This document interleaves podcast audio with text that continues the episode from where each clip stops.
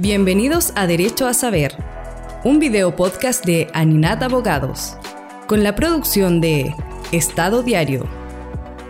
En esta segunda temporada conversaremos de la intersección entre derecho, innovación y tecnología, con la conducción de Alejandro Alaluf, destacados profesionales de Aninat Abogados y grandes invitados.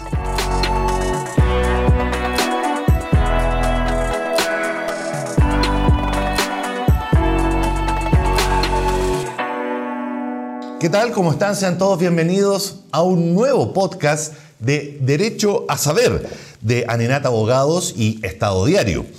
Hoy vamos a estar hablando sobre el fenómeno de las fintech, a propósito justamente de la mm, promulgación de una nueva ley que regula de alguna manera estas nuevas entidades financieras más modernas, más sofisticadas, más digitalizadas que la banca tradicional.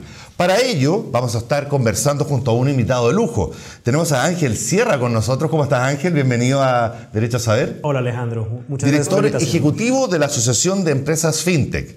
Y también estamos con Cristian Reyes, Senior Counsel de Aninat Abogados y por supuesto con María Eugenia Sabac, socia de Aninat Abogados. ¿Cómo estás María Eugenia? Gusto tenerte nuevamente acá para discutir, como habíamos dicho entonces, sobre el mundo de la fintech, pero vamos a comenzar inmediatamente conociendo cuáles son los alcances de esta nueva ley que fue promulgada hace pocos días. Ángel, ¿cómo podrías eh, resumir, digamos, los alcances de esta ley? ¿Qué significa y qué alcance tiene para la gente?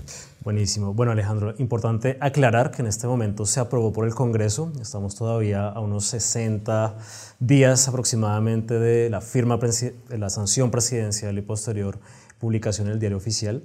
Y sobre la ley, bueno, comentar que es un cambio de paradigma en el sistema financiero, es un antes y un después, porque es una ley que habilita la digitalización del sistema financiero. ¿Qué significa eso? En términos prácticos. En términos prácticos, eh, hablemos de los alcances de la ley. Me gusta siempre describirlo como tres grandes paquetes, si se pudiera hablar.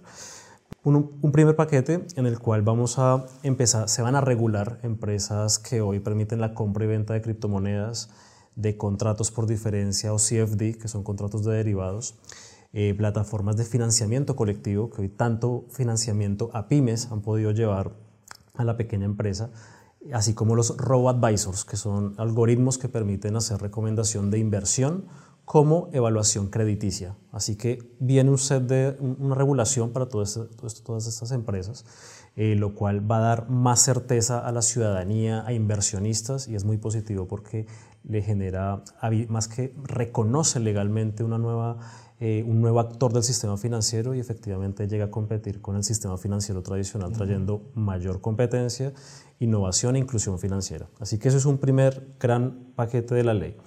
Ángel, una pregunta respecto de eso. ¿Cómo estaban funcionando las fintech hasta ahora? sin esta regulación? Bueno, dado que Chile gozamos de la libertad económica, hoy toda la industria fintech está operativa, eh, no tiene regulación, pero no está prohibida.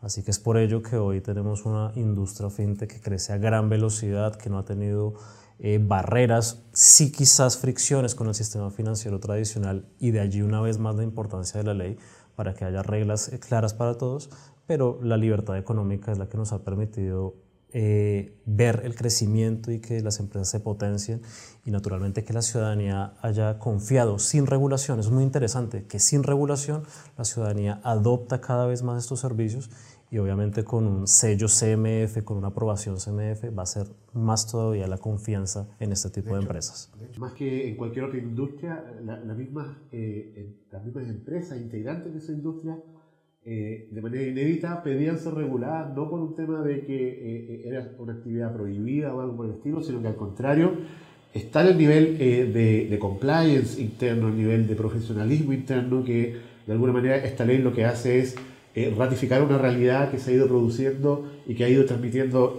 transparencia, confianza al mercado, sin que hubiese existido una ley que las hubiese obligado antes, y ahora con mayor razón poder darle esa tranquilidad a la gente a las autoridades y a otras empresas también que puedan eh, eh, eh, venir incluso a Chile a invertir. Pero, pero, pero hay, hay, un concepto que se menciona en la, ley FinTech que, que, quizás sea muy relevante en relación a esto principalmente, que es sistema de finanzas abiertas.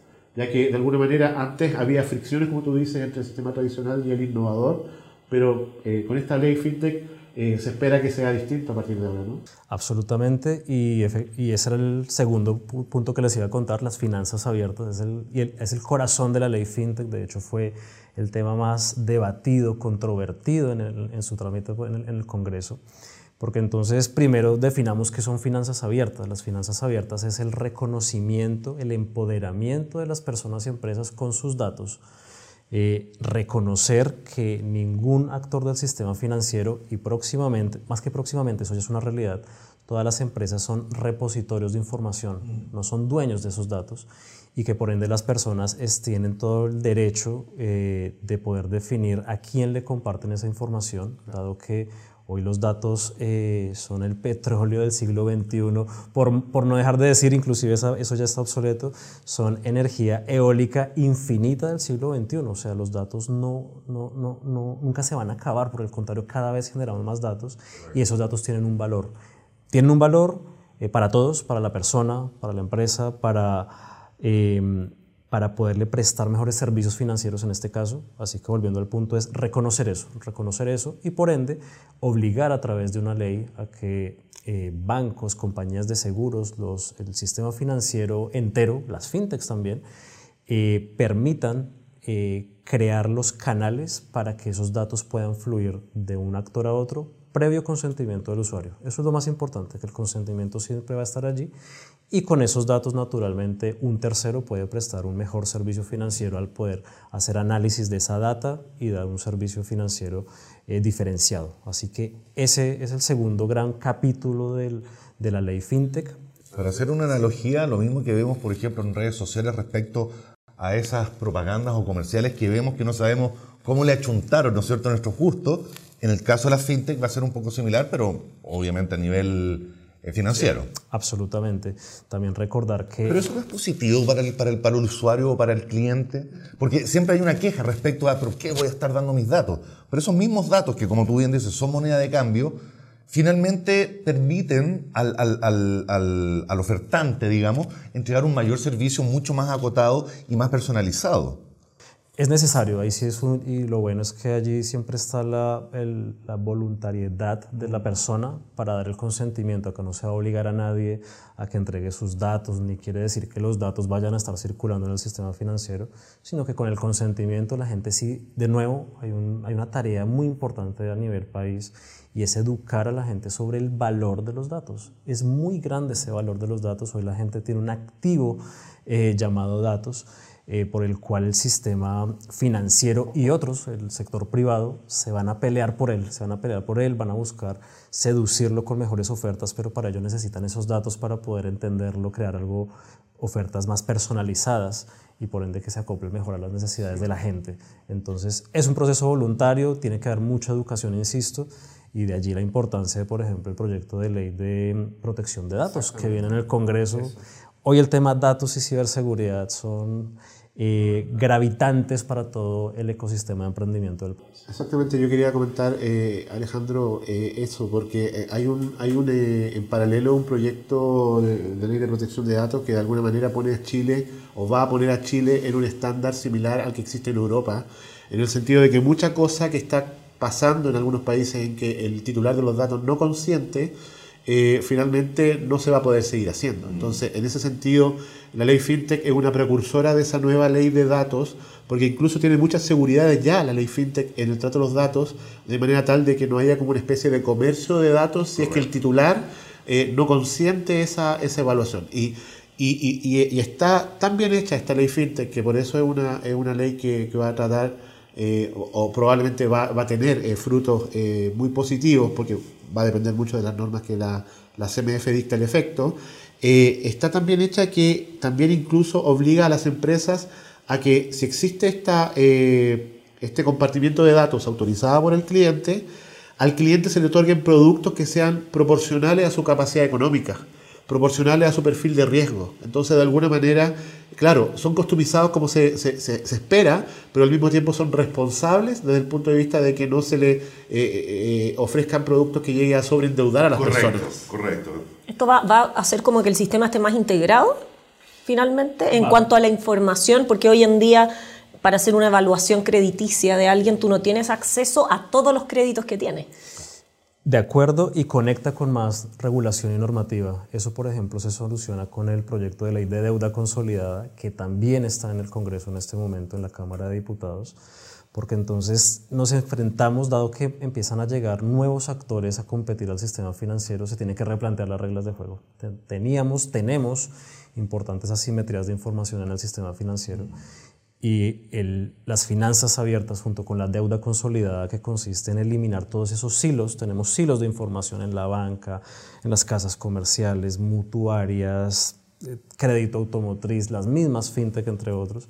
Entonces la idea es que se pueda consolidar toda esa información y eso eso propende o, deriva en cosas muy importantes. Lo primero, evitar el sobreendeudamiento del país. O sea, hoy es una caja negra el, el, sobre, el endeudamiento de los chilenos, porque no se puede unir esa información. Así que la gente se termina endeudando por los cuatro siglos que acabo de comentar y eso es muy peligroso. Eso es muy peligroso porque en una crisis económica como la que ya está, vamos a ver cómo, en qué deriva eso. Entonces, eh, uno, eso. Dos, va a haber mayor capacidad de, van a haber menores barreras a la competencia. Hoy, es interesante destacar que Chile es el único país de Latinoamérica sin, eh, de, Sudamérica, me corrijo, de Sudamérica sin un registro de deuda consolidada. Y eso ha evitado que tengamos empresas fintech de financiamiento a personas. A pymes tenemos una gran oferta de empresas fintech eh, haciendo financiamiento a empresas, pero a personas no, porque entonces, producto de esas asimetrías de información, eh, se hace casi imposible hacer una buena evaluación de riesgo y por ende que entren nuevos actores. Así que es un tema de competencia, la competencia deriva en menores eh, tarifas, en mejor servicio y nuevamente en el endeudamiento responsable, que es una tarea pendiente de hace muchos años. Ahora, Ángel, tenemos ya entonces una ley fintech, pero quería preguntarte respecto al resto de la región. ¿Cómo nos situamos acá en Chile respecto a otros países de la región, de Sudamérica, por ejemplo, respecto a las posibilidades de armar un, hub, digamos, que sea atractivo para atraer más fintech y otras empresas digitales? Muy buena pregunta, Alejandro. Eh, hoy podemos decir que el proyecto de ley fintech nos pone en el, la posición 1 a nivel latinoamericano eh, cuando hablamos de normativa para la tecnología financiera. La ley, otra cosa es cuando se implementa, que son, son temas bien diferentes, porque hoy podemos decir que el país que la lleva se llama Brasil, tiene una normativa muy potente para toda la industria, porque entonces inclusive vamos a dar un paso atrás, que es fintech. Fintech son todos los servicios financieros eh, basados en tecnología, pagos, remesas, financiamiento, entre muchos otros. Entonces Brasil ha dado pasos muy importantes en ello y ha, hecho una gran implementación, pero pero inclusive el proyecto de ley fintech chileno es más potente de lo que ya hay en, Brasil, como por ejemplo el proyecto de ley fintech de Chile eh, se mete en seguros, crea los seguros, reconoce los seguros paramétricos, reconoce los stablecoins, las monedas estables están contenidas en el proyecto de ley fintech, así que si se hace una correcta implementación de la ley, vamos a, podemos soñar con ser un hub de tecnología financiera regional, así que eh, tenemos que sentirnos orgullosos, lo importante es ahora la bajada, cómo se implementa eso y es colaborativo entre el gobierno y, el eh, sector privado. Ahora, efectivamente, Cristian. Sí, no, simplemente eh, agregar que, que, que la ley se va a dictar una vez que el presidente de la República la promulgue. Y, y, eso significa que tiene que firmar el proyecto y tiene que ser publicado en el diario oficial. Eh, desde que se publica el diario oficial, la ley FinTech va a entrar a regir 30 días después. Pero, pero la ley en muchos aspectos eh, eh, establece que la CMF, la Comisión para el Mercado Financiero, tiene que dictar normas para hacer la bajada de la ley. Y una cosa que es súper importante, porque no todas las fintech, y podemos quizás hablar de eso con, con, Ángel, pero no todas las fintech están incluidas en esta ley. Y no todas, por ejemplo, las empresas de crowdfunding sí están incluidas, pero no todas las empresas de crowdfunding están incluidas, porque la misma ley dice que será la CMF la que establezca ciertos niveles de volumen de venta, número de clientes o parámetros objetivos que van a decir a partir de este nivel para arriba usted va a entrar al ámbito regulatorio. Pero de este nivel para abajo todavía no va a entrar al ámbito regulatorio y eso es muy bueno porque de alguna manera ayuda a que los emprendimientos se desarrollen y no tengan que tener esa carga regulatoria tan fuerte desde el comienzo. Y, en algunos países se dice dejar que las naranjas crezcan, digamos, ¿ah? Y en ese sentido, solo las naranjas de cierto tamaño para arriba van a ser eh, reguladas y por lo tanto esa bajada de la CMF que tiene hasta 180 días para dictar... Eh, eh, estas normas específicas, va a ser eh, útil también para ver cómo en la práctica se va a aplicar esa, esa ley FinTech. Claro, porque toda la regulación eh, hace que para las empresas sea muy cara. En términos presupuestarios, cuando están súper apretados al principio, las startups todos sabemos que requieren mucho financiamiento para poder ir desarrollándose en distintas etapas eh, y partir con eh, una carga regulatoria muy importante sale muy caro. Entonces, tiene, claro, tiene mucho sentido hacerlo de esa manera. Incluso las empresas reguladas por la ley FinTech tienen que eh, inscribirse en la, UAF, la Unidad de Análisis Financiero. Y eso significa hacer reporte de operaciones sospechosas, tener un oficial de cumplimiento, una serie de cosas que por eso, si yo estoy empezando con mi emprendimiento FinTech, sería una barrera. insalvable y eso es un poco una de las ventajas que tiene la ley fintech chilena versus otras leyes fintech eh, como la mexicana de repente, que, puede, que, muchos dicen que tiene unas barreras muy altas para poder entrar a, a, competir en el mercado. Hay un tema muy importante a destacar, es que nuestra ley FinTech incorpora el concepto de la proporcionalidad. Eso que acabamos de hablar es la proporcionalidad versus otras jurisdicciones que hablan de equivalencia. Y ahí es donde viene el problema. No se puede regular de igual forma a un banco que a una FinTech, que es una cosa más chiquitita que se especializa en una tarea en específico sino que el principio de proporcionalidad tiene todo el sentido en la medida que una empresa es más chica y más que sea más chica, incorpore menos riesgo al sistema financiero, pues su carga regulatoria puede ser menor o a veces hasta nula, porque entonces la idea es dejar que estos emprendimientos crezcan, evolucionen, como todo emprendimiento se tiene que, que probar y probar hasta que el modelo de negocio anda. Entonces es eh, es muy interesante porque efectivamente promueve el emprendimiento. El chico va a poder entrar al sistema financiero. Mm. Para ser más democrático. Ahora, María quería preguntarte ante este boom que estamos viendo de fintechs que están apareciendo, ¿no cierto?, eh, en los últimos años. ¿Cómo ves tú el, el, el, por qué, digamos, se está generando en este momento, post pandemia, una proliferación de, de startups dedicadas al fintech que incluso están llegando a niveles de unicornio? Sí, mira, yo creo que mm, eh, todo este tema de democratizar eh, la banca ha sido muy bueno porque muchos usuarios que no tenían acceso a la banca y que no tienen hoy en día acceso a la banca han podido eh, acceder a ciertos servicios financieros que antes no podían de crédito. Como las tarjetas o las remesas, por ejemplo, que es un tema también que es muy relevante con la cantidad en el fondo de, migración que tenemos. Mucha gente tiene el requerimiento de estar enviando a, su, a sus países de origen eh, fondos y eso en la banca era muy complicado o le salía muy caro también.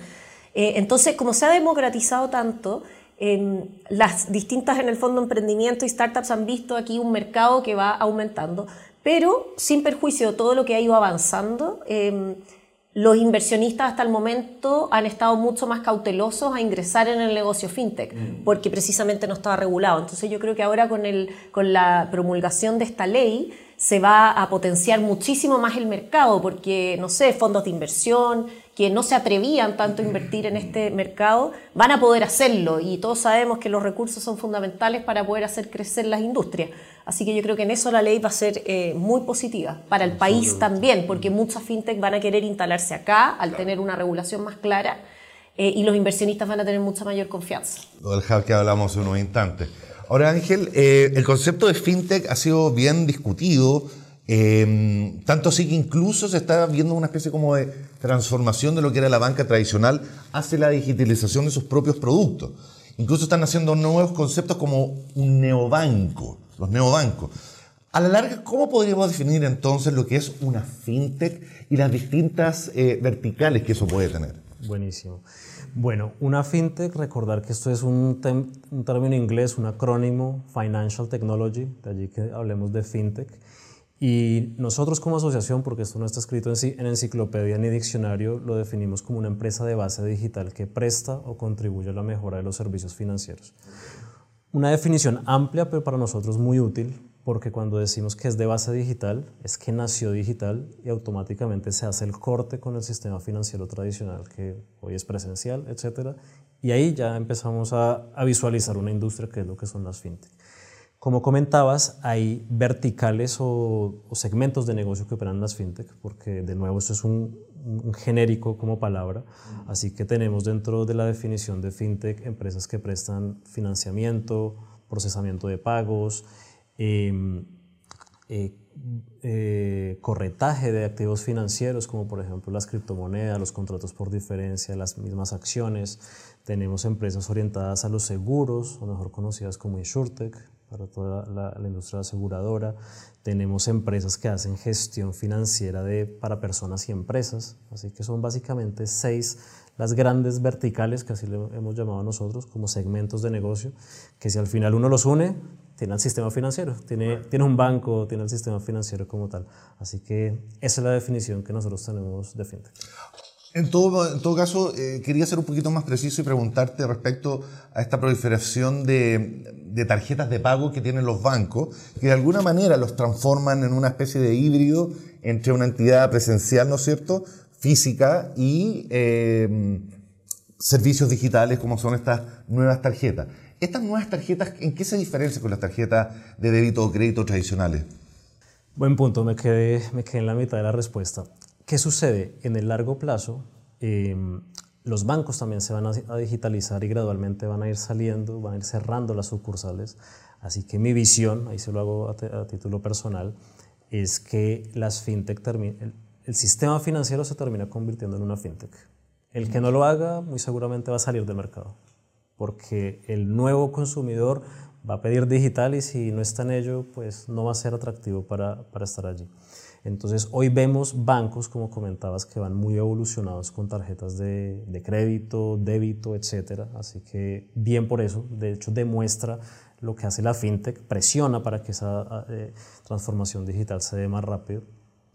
Y eh, volviendo también al punto de los neobancos, hoy por ejemplo, ¿qué neobancos podemos entender en Chile? Bueno, importante primero recordar que hace ya cinco o seis años, ahí me, me corriges Cristian, pero tenemos una ley de emisión de prepago no bancario y sobre esa figura legal es que se construyen los hoy llamados neobancos, empresas que no son bancos. Claro, que empresas que no son bancos, pero que se parecen, se parecen porque entonces te permiten tener una cuenta, es una cuenta vista, la cual va a ser igual de útil para transferir dinero en todo el sistema financiero. Y que hoy vemos exponentes muy interesantes como por ejemplo Tempo, Mercado Pago, Global 66, Prepago Los Héroes y muchas otras que vienen llegando y que su principal característica es que lo hacen en formato digital. Entonces tú puedes obtener esa tarjeta eh, en minutos eh, a través del sitio web de ellos y tienes una cuenta. Tienes una cuenta y fuiste parte, fuiste incluido financieramente. Así que es una muy buena noticia para el país y para la inclusión financiera. Ahora, respecto de eso, es interesante porque todo esto descansa finalmente en la banca tradicional, porque si yo le deposito cierto en esta cuenta que yo tengo, eso tiene que quedar en algún lado y eso termina en la banca, em, porque la empresa tiene que tener una cuenta donde dejar depositados esos fondos, ¿cierto? Eh, entonces es, medio sorprendente, creo yo, es por qué la banca le ha hecho un poco la guerra a las a las fintech, em, si es que al final le van a posibilitar que la misma banca también vaya creciendo. A mí me gusta siempre contar la historia de, de Uber. Cuando Uber llega a los países, eh, hay dos tipos de taxistas. Uno, el que vendió su taxi y se endeudó y compró cuatro autos y se volvió microempresario. Y el otro, el que escribió pancartas y se fue al Congreso a pedir, a reclamar, perdió tiempo, perdió plata y, y, y después terminó sumándose a la plataforma de Uber. Acá pasa igual, acá pasa igual porque entonces, ¿qué sucede? Hay bancos que están leyendo bien el mapa, no voy a decir nombres, pero hay de los dos, hay de los dos tipos, hay bancos que se están empezando a acercar a las fintech. En un momento dado, si hubo como cierta reticencia, que es este, este nuevo actor que llega a meterse en mi, en mi, en mi cancha, pero ya con una ley, con todo este, con la creación de un gremio reconocido como una industria, empiezan a eh, evidenciar que hay oportunidades. Hoy, como tú comentas, es una realidad que todas las fintech del país tienen una cuenta bancaria, incluidos los emisores de prepago eh, no bancario. Tienen, deben tener un banco sponsor para que todos esos recursos, para que haya una garantía y bueno, hay una dinámica ahí donde tienen que estar conectados con un banco tradicional. Así que es buena noticia porque al final hoy las fintech descansan sobre la banca, o sea, se, se montan en la infraestructura de la banca para dar ese servicio de la última milla. Ese de hecho es el, eh, la oportunidad que vieron las fintech y es que bueno, los bancos atienden a cierto segmento, desde cierta eh, barrera hacia, hacia adelante no les interesa y allí es donde se meten. Así que termina ampliándose eh, el ecosistema financiero y de nuevo esto descansa sobre la banca. Así que muchísima oportunidad de colaboración, pero depende, una vez más, de la perspectiva de ese directorio de la gran empresa, de saber si lo va a ver como una amenaza o lo toma como una oportunidad. Libre albedrío. Perdón, eh, hay un tema ahí que es colaborativo, porque al final de cuentas, claro, como dice María Eugenia, crece la torta, entre comillas, porque va a haber mayor eh, inclusión y mayor participación en el sistema financiero, pero al mismo tiempo eh, como tú dices, hay algunas instituciones tradicionales que lo están eh, adaptando y reconociendo y otras que todavía se están demorando un poco, pero tiene que ver con un tema colaborativo no solo en cuanto a eh, las platas, en el sentido de dónde viene la plata, hacia dónde va la plata, sino que en el sentido de lo que decíamos antes del sistema de finanzas abiertas, de alguna manera saber cuál es el perfil de los clientes, saber cuál es la necesidad y cuál es la finalmente la complementariedad que podría haber entre los distintos niveles de oferta que pueden llegar a las personas, y al mismo tiempo el nivel de eh, compliance, que, que, lo podemos entender eh, para estos efectos como el nivel de qué precauciones tiene que tener el sistema financiero para evitar de que alguien lave dinero a través de una institución tradicional o fintech. Entonces, en ese sentido, cuando las fintech tienen su propio sistema de compliance y los bancos tienen su propio sistema de compliance, las compañías de seguro, eh, y de alguna manera estos sistemas son complementarios entre sí, se permite eh, y se reduce el nivel de riesgo. Y por lo tanto en ese sentido más que estar eh, desconfiando una de la, de la otra, eh, al contrario, en temas de ciberseguridad lo mismo, de protección de datos lo mismo, son círculos virtuosos que se van produciendo. Y, de alguna forma las fintech lo que han hecho ha sido inyectar mayor competencia, mayor innovación y este, esta patita de la inclusión que hace que personas que antes no estaban muy, muy consideradas por los bancos, ahora los bancos se dan cuenta ah, aquí hay un mercado. Y, mientras más información y más seguridad y más colaboración se produzca y más reconocimiento de que, de que hay un tema de costos que hay que buscar la forma en que la innovación permita que la gente pueda acceder a esos servicios, va a derivar en que finalmente la, la, el sistema sea un sistema mucho más virtuoso y, mucho más, eh, eh, eh, yo diría, más grande en definitiva, pero seguro al mismo tiempo. Ahora, a mí me queda la sensación de que esto también tiene una pata que tiene que ver con las necesidades de, una, de las nuevas generaciones. Eh, nosotros que ya somos un poquito más veteranos, digamos, estamos acostumbrados, ¿no es cierto?, a hacer el depósito como lo hacemos habitualmente, o incluso ir al banco para distintas herramientas o servicios que necesitemos. Pero me da la sensación de que toda esta transformación, más allá de la pandemia que nos obligó a esta transformación digital, eh, también hay un tema generacional que eh, la banca tradicional no ha logrado llegar y que justamente con las fintech sí logra poder ofrecer sus productos a nuevas generaciones que quizás no tienen el interés o el conocimiento de, cómo funciona la banca tradicional. Absolutamente, y a eso súmale entonces efectivamente el factor pandemia. Ese fue el principal catalizador de, de hecho. Sin duda, pero no la industria. Y esa digitalización también transforma las formas de pensar y de organizarse la gente, entendido esto también como inmediatez. O ya las personas no están para ir a hacer una fila no están para, para perder tiempo. Entonces, la, el proveedor de servicio financiero, llámese banco, llámese como sea, sino proveedor de servicio financiero, que te atienda en el momento, si son las 11 de la noche y tuviste que radicar a esa hora porque a esa hora llegaste a trabajar, con ese te vas a quedar. Entonces, es una realidad que se tienen que ir adaptando todos. Eh, ahí los bancos han, eh, insisto, algunos hecho una gran labor y va a depender una vez más de en qué momento colaboran empresas fintech, porque entonces, ¿qué sucede? Un banco pudiera decir, bueno, hay una industria, voy a empezar a copiar los modelos de negocio.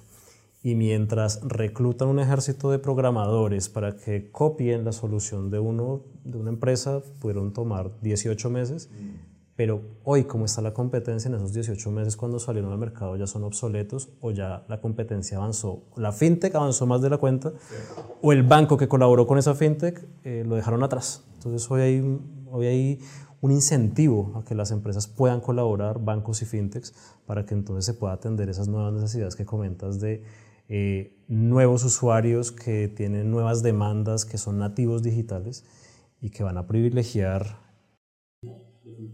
Oye, y los antiguos usuarios también nos hemos digitalizado, hay que decir. Yo tengo, no he piso un banco hace mil años y ahora tengo que ir a buscar mi nueva tarjeta de crédito que se me vence y se me vence en cinco días más, diez días más. Entonces estoy obligada a ir al banco y no he ido porque encuentro insólito tener que ir al banco todavía a hacer trámites. Sí, a mí me pasó también con un certificado que acreditaba que yo tenía una cuenta corriente y me obligaron a ir al banco para ir a buscar el papel.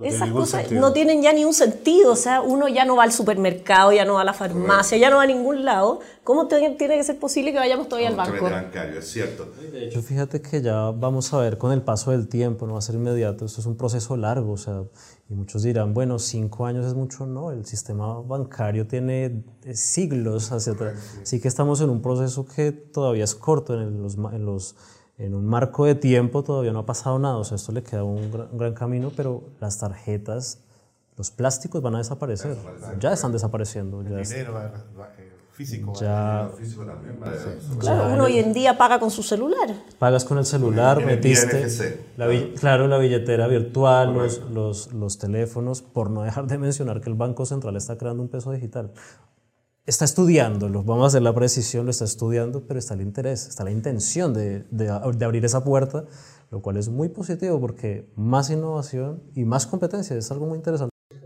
Vamos a dejar el tema del blockchain y las criptomonedas para otro capítulo, porque si no podríamos estar toda la tarde acá. Pero para ir ya redondeando la conversación, quería preguntar a los tres, en verdad, ¿cómo viene el futuro de las fintech de aquí a unos, una década, del 2030, digamos? Considerando todo lo que hemos hablado. ¿Dónde vamos a estar situados, tanto como clientes como, como proveedores? Bueno, mi visión, porque todos son visiones, eh, yo visualizo un proceso de consolidación.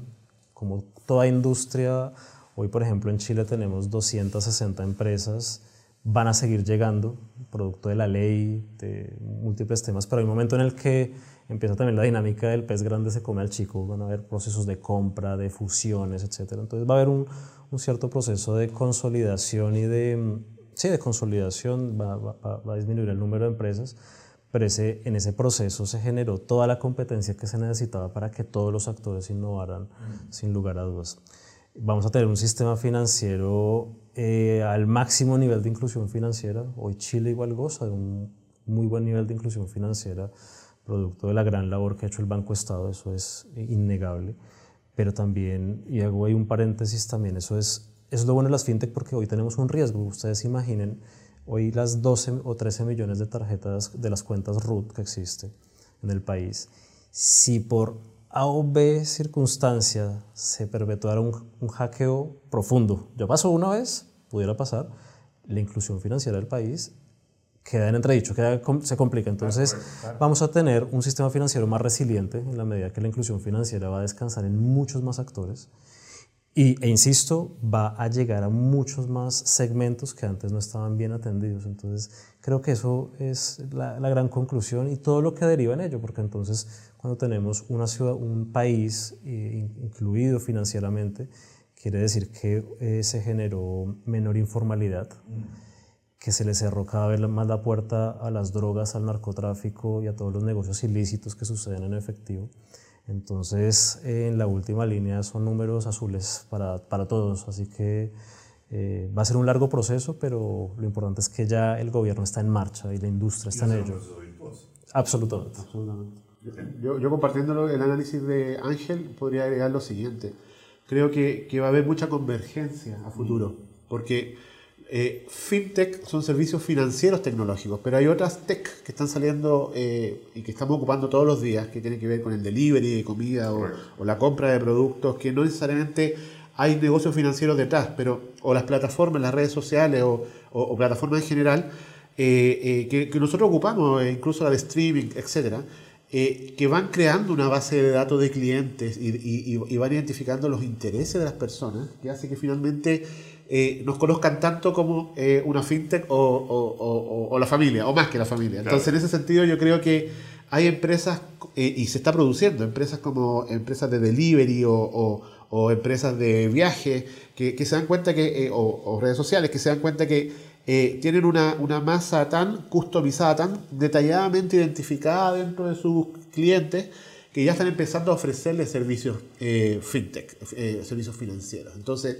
eh, va a pasar que probablemente a través del WhatsApp o va a pasar que a través de Facebook, que ahora se llama Meta, también se ofrezca y está pasando, digamos, servicios financieros y por, lo tanto este concepto del neobanco, que podría haber sido originado, por ejemplo, a partir de la ley de, de, esta, de, de, cuentas de prepago, que, que el inicio o, o, la forma en que la empresa Tempo se creó, pero el día de mañana podría crearse a través de eh, de, la extensión que la empresa Rappi eh, puede haber tenido, que se inició con, con, con delivery de comida, pero ahora eh, se convierte en una fintech. Entonces, en ese sentido, yo creo que podría ocurrir eso, que se empiece a, producir esta, esta convergencia, esta, esta integración, y que, y que con toda la responsabilidad que implica, lo que dice Ángel es fundamental que se haga bien para efecto que la gente siga confiando y siga creciendo en la industria. Y no se ahogue eh, con tanta oferta. Exactamente, que no se ahogue por, por un lado y, no se sobreendeude, pero al mismo tiempo de que las empresas eh, tengan ciertos niveles eh, de calidad y de, y de y requerimientos que, que otorgue esa tranquilidad de que van a hacer las cosas bien y no,